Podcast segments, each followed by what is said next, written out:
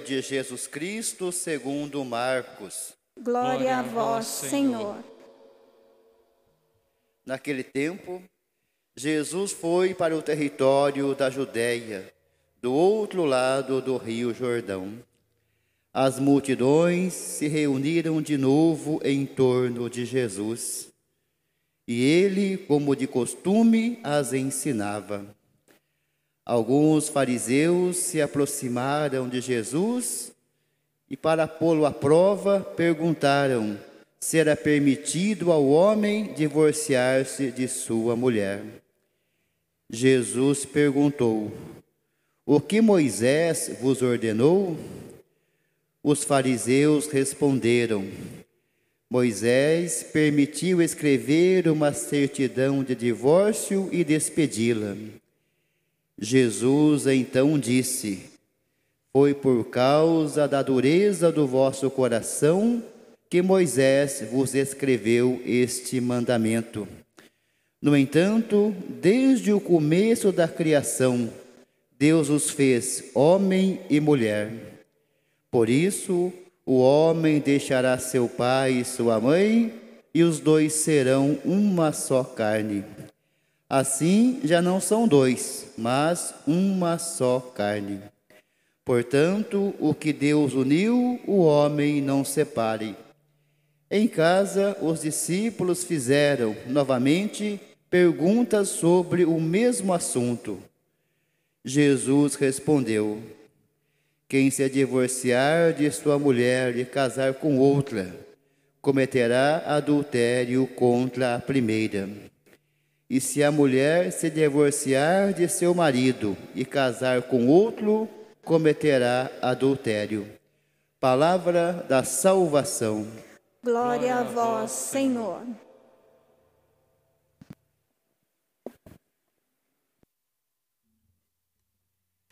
Queridos irmãos e irmãs, o Evangelho de hoje nos traz um tema até polêmico, né? bem polêmico, até na época de Jesus. Por isso os fariseus foram perguntar para Jesus da questão do divórcio. Foram falar para Jesus, tentando colocar Jesus à prova. Porque qualquer resposta que Jesus desse, eles tentariam inverter. Que Jesus falasse que era a favor, eles iam falar, né? Como isso? Como Jesus pode favor? Se falasse que não, falaria que estava na lei de Moisés. Então Jesus fala realmente o que é a vontade de Deus. Jesus explica que a separação ela é feita por causa da dureza do coração das pessoas. Mas não é essa a vontade de Deus. A vontade de Deus é a união é o amor, é a união de corações. Por isso Jesus fala: aí serão uma só carne, uma só alma, um só corpo, um só espírito, um só pensamento, um só desejo. É o que deveria ser. Por isso Jesus eleva o matrimônio para um sacramento, onde o próprio Deus age momento de santificação para o casal. Então Jesus coloca algo que é polêmico na época e é polêmico nos dias de hoje mesmo, principalmente nos dias de hoje, onde o matrimônio virou algo descartável. Infelizmente. Muita gente casa, não sabe se vai ficar casado, não sabe se vai separar, porque a mentalidade do mundo pensa, né? E diz, muita gente às vezes fala, né? Aquela idiotice que a gente vê dizendo por aí. Amor eterno até quanto dura. Até quanto dura. Isso é besteira. O amor é eterno até quanto dure. Até quando não tiver realmente conflitos. Pelo contrário, queridos irmãos, a união matrimonial é a união de corações, de alma, de corpo e de espírito. E uma união de corpo e de espírito não dá para separar. É uma união eterna. Mas, infelizmente, muitas pessoas às vezes fazem a união de corpos, mas não a união de espíritos. Por isso que muitas vezes não se sustenta. É um casamento de aparências, não é um casamento abençoado por Deus. Porque Deus conhece o coração de cada um daqueles que se dão em matrimônio. Deus conhece o coração, a Deus nós não enganamos. Enganamos as pessoas, mas a Deus não, porque Deus conhece o coração. E a união conjugal, a aliança conjugal, é a aliança não do metal, mas é a aliança de corpo e de alma. É a união de corpo e de alma, a união com Deus. Quebrar essa aliança é quebrar a união com Deus. Por isso que no Evangelho Jesus vai falar: o que Deus uniu, o homem não separa. Que está unido os corações, o homem não separa. Então, nos convida, né? E às vezes a gente pergunta: será que a união de amor, de fraternidade, de fidelidade, de carinho por toda uma vida não é possível? É lógico que é possível, se é baseado no amor de Deus. Se a união conjugal é baseada no amor de Deus, é possível. Com certeza, queridos irmãos, não é fácil a união de duas pessoas. Dois mundos diferentes, duas pessoas diferentes, de sexualidade diferente, de cabeça diferente, unir-se numa só. No matrimônio existe um milagre. Todo matrimônio ele é um milagre. Só que é um milagre invisível aos olhos humanos, mas visível aos olhos de Deus. Por isso que a gente fala que Deus, ele conhece os corações que estão se unindo. E ele abençoa justamente esses corações que se tornam um. Mas muitas vezes, queridos irmãos, esta questão né? Deus conhece esse amor, conhece esse coração. E Deus quer unir para toda uma vida essas pessoas. Mas é necessário, queridos irmãos, também o amor, ele tem um amadurecimento. O amor, ele amadurece e se fortalece. A paixão não, a paixão acaba. Quem casa pela paixão não dura muito. Porque a paixão acaba, mas o amor jamais. Como diz o padre Henrique Cafarel, né, das equipes de Nossa Senhora, o amor supera até a morte. Ultrapassa até a morte. O amor ultrapassa tudo. E é essa união de amor que Jesus quer nos falar. A união conjugal né, é uma união de amor. É um compromisso de amor. É um compromisso com Deus para toda uma vida. Você é livre, é uma opção sua que Deus vai abençoar. Você optou por essa união e Deus vai te abençoar pela sua opção. Deus vai derramar a sua graça e seu amor.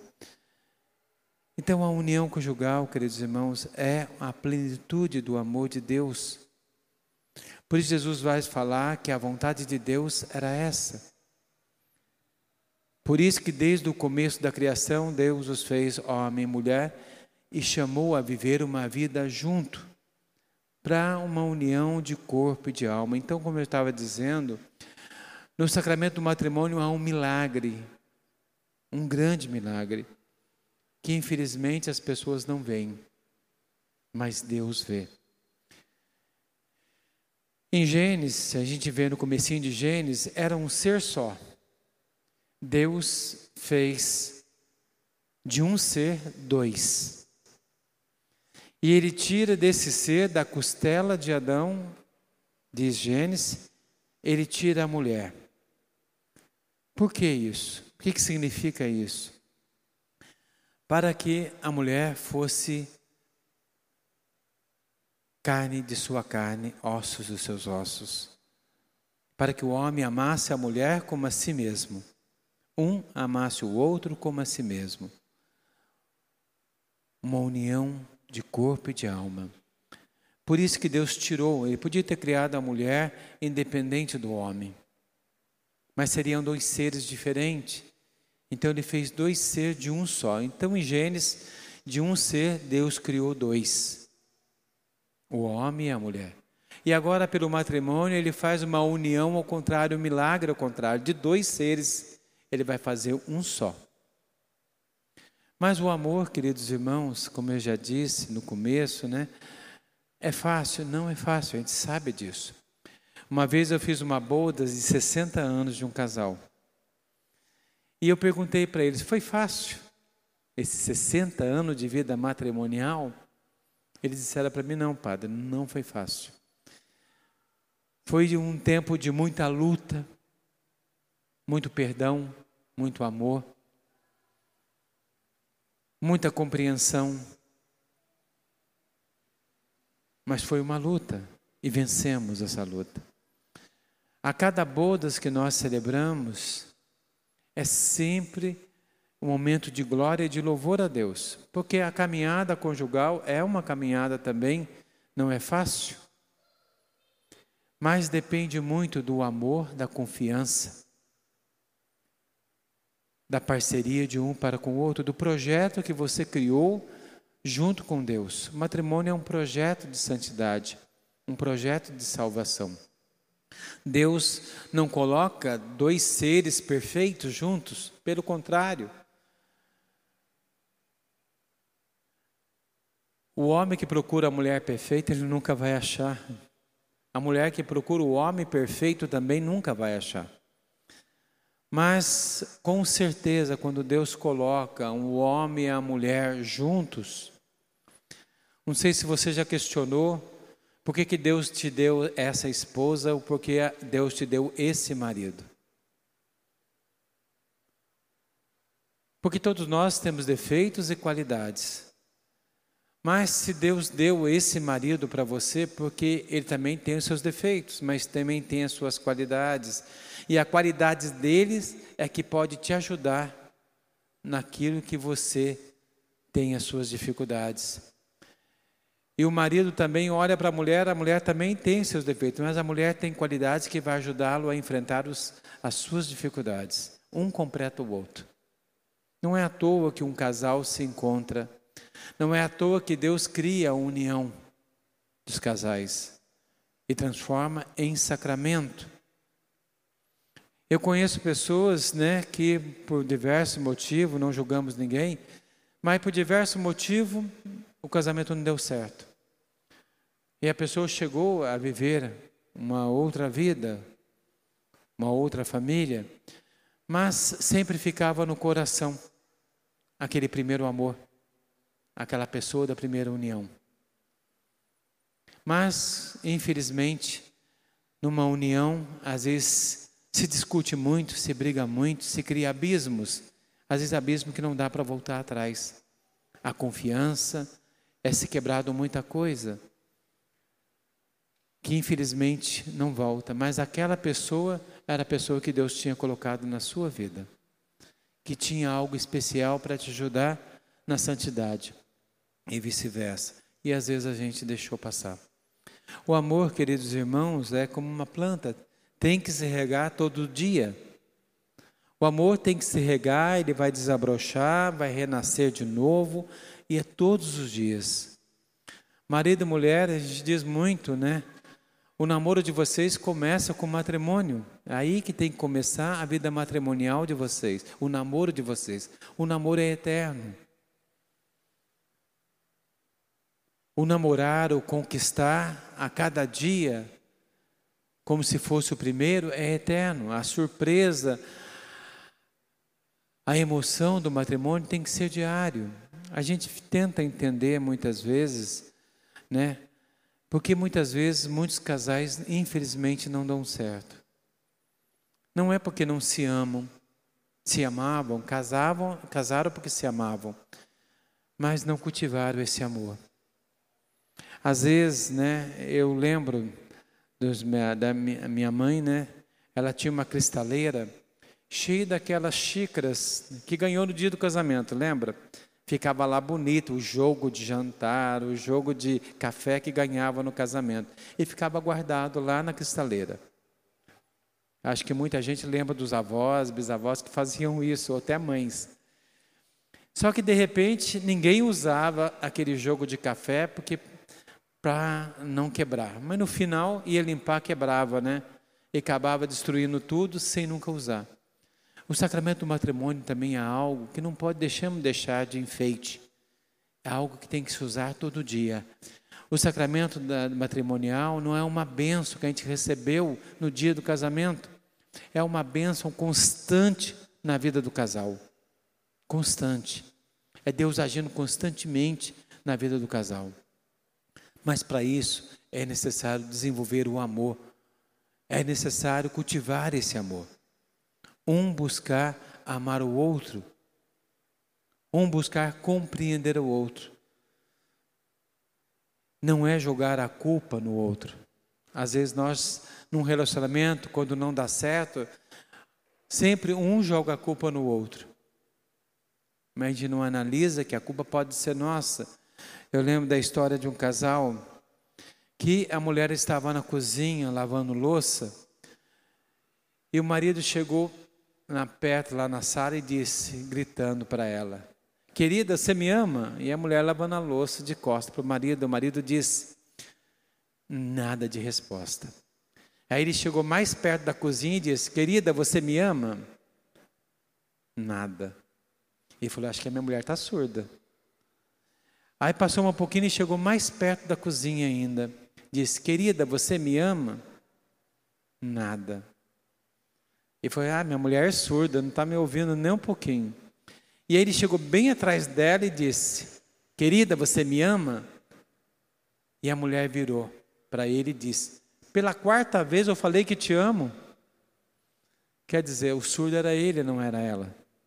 Ele que era surdo. E falava que a mulher podia ser surda, e não era, era ele. Então, na nossa vida, queridos irmãos, às vezes numa relação, nós julgamos o outro, achamos que a culpa é do outro, a culpa não é do outro. Talvez o dever de sentar, talvez o dever de estar junto, conversar sempre.